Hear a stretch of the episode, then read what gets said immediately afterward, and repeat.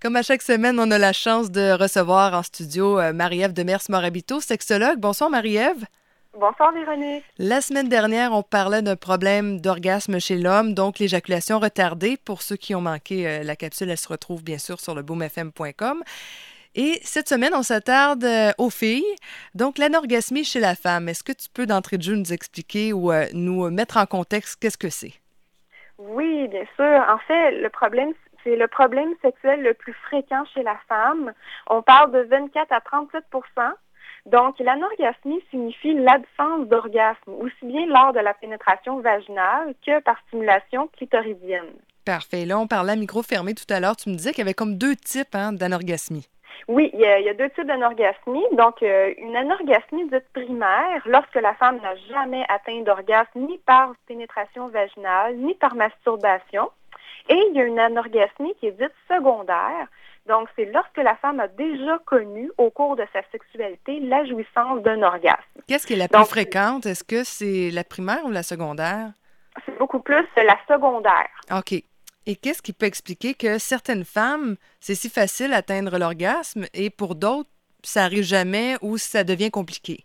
Bon, il y a, en fait, il y a plusieurs causes de l'anorgasmie. C'est sûr qu'il y a des causes qui, bon, ça peut être multiple, puis ça peut être d'ordre euh, organique, comportemental ou psychologique. Je vais vous en nommer quelques-unes pour vous donner une idée.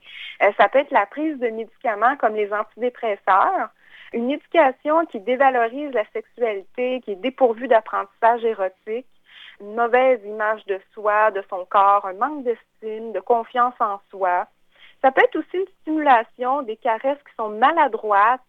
Euh, ça peut être aussi un événement traumatisant pendant l'enfance. On parle d'abus sexuels, de viol, donc ça va être difficile de se laisser aller à l'orgasme hein, parce que euh, l'orgasme, il faut le dire, c'est vraiment euh, un lâcher prise. Hein.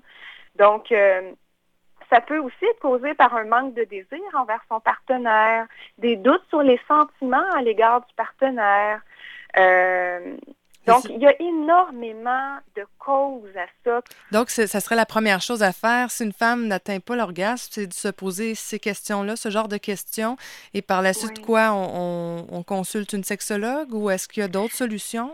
C'est sûr qu'il y, a plusieurs solutions. Hein. Lorsque c'est une cause organique, ben, c'est sûr qu'il faut consulter le médecin.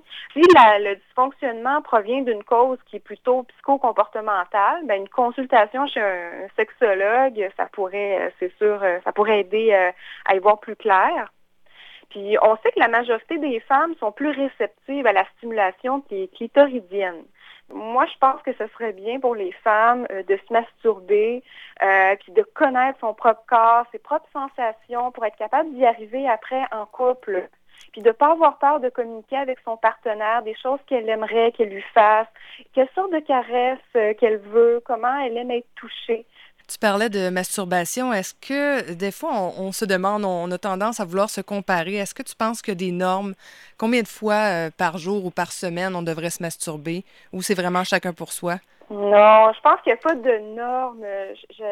J'aime pas non plus donner une espèce de de mettre les gens en boîte qu'il faut euh, se masturber, mettons, trois fois par semaine. Non, je préfère euh, dire que c'est important de se masturber quand on en a envie seulement et de ne pas le faire parce qu'il faut le faire, mais parce qu'on en a envie.